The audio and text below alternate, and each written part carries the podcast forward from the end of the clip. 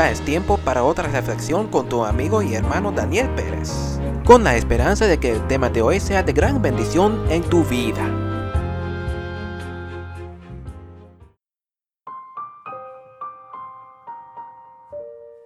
A la ley y al testimonio. A la ley y al testimonio, si no dijeren conforme a esto, es porque no les ha amanecido. Isaías capítulo 8, el versículo 20.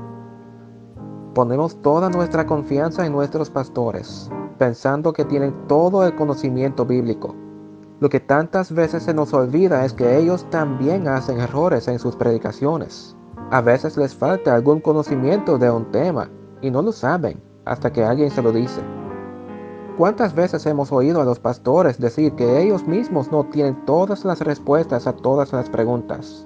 Lo peor es que también hay falsos profetas y pueden estar dentro de la iglesia y son como lobos vestidos como ovejas. Mateo capítulo 7, el versículo 15 dice, Guardaos de los falsos profetas, que vienen a vosotros con vestidos de ovejas, pero por dentro son lobos rapaces. ¿Dónde estás buscando la palabra de Dios? ¿La buscas en la Biblia o en la internet?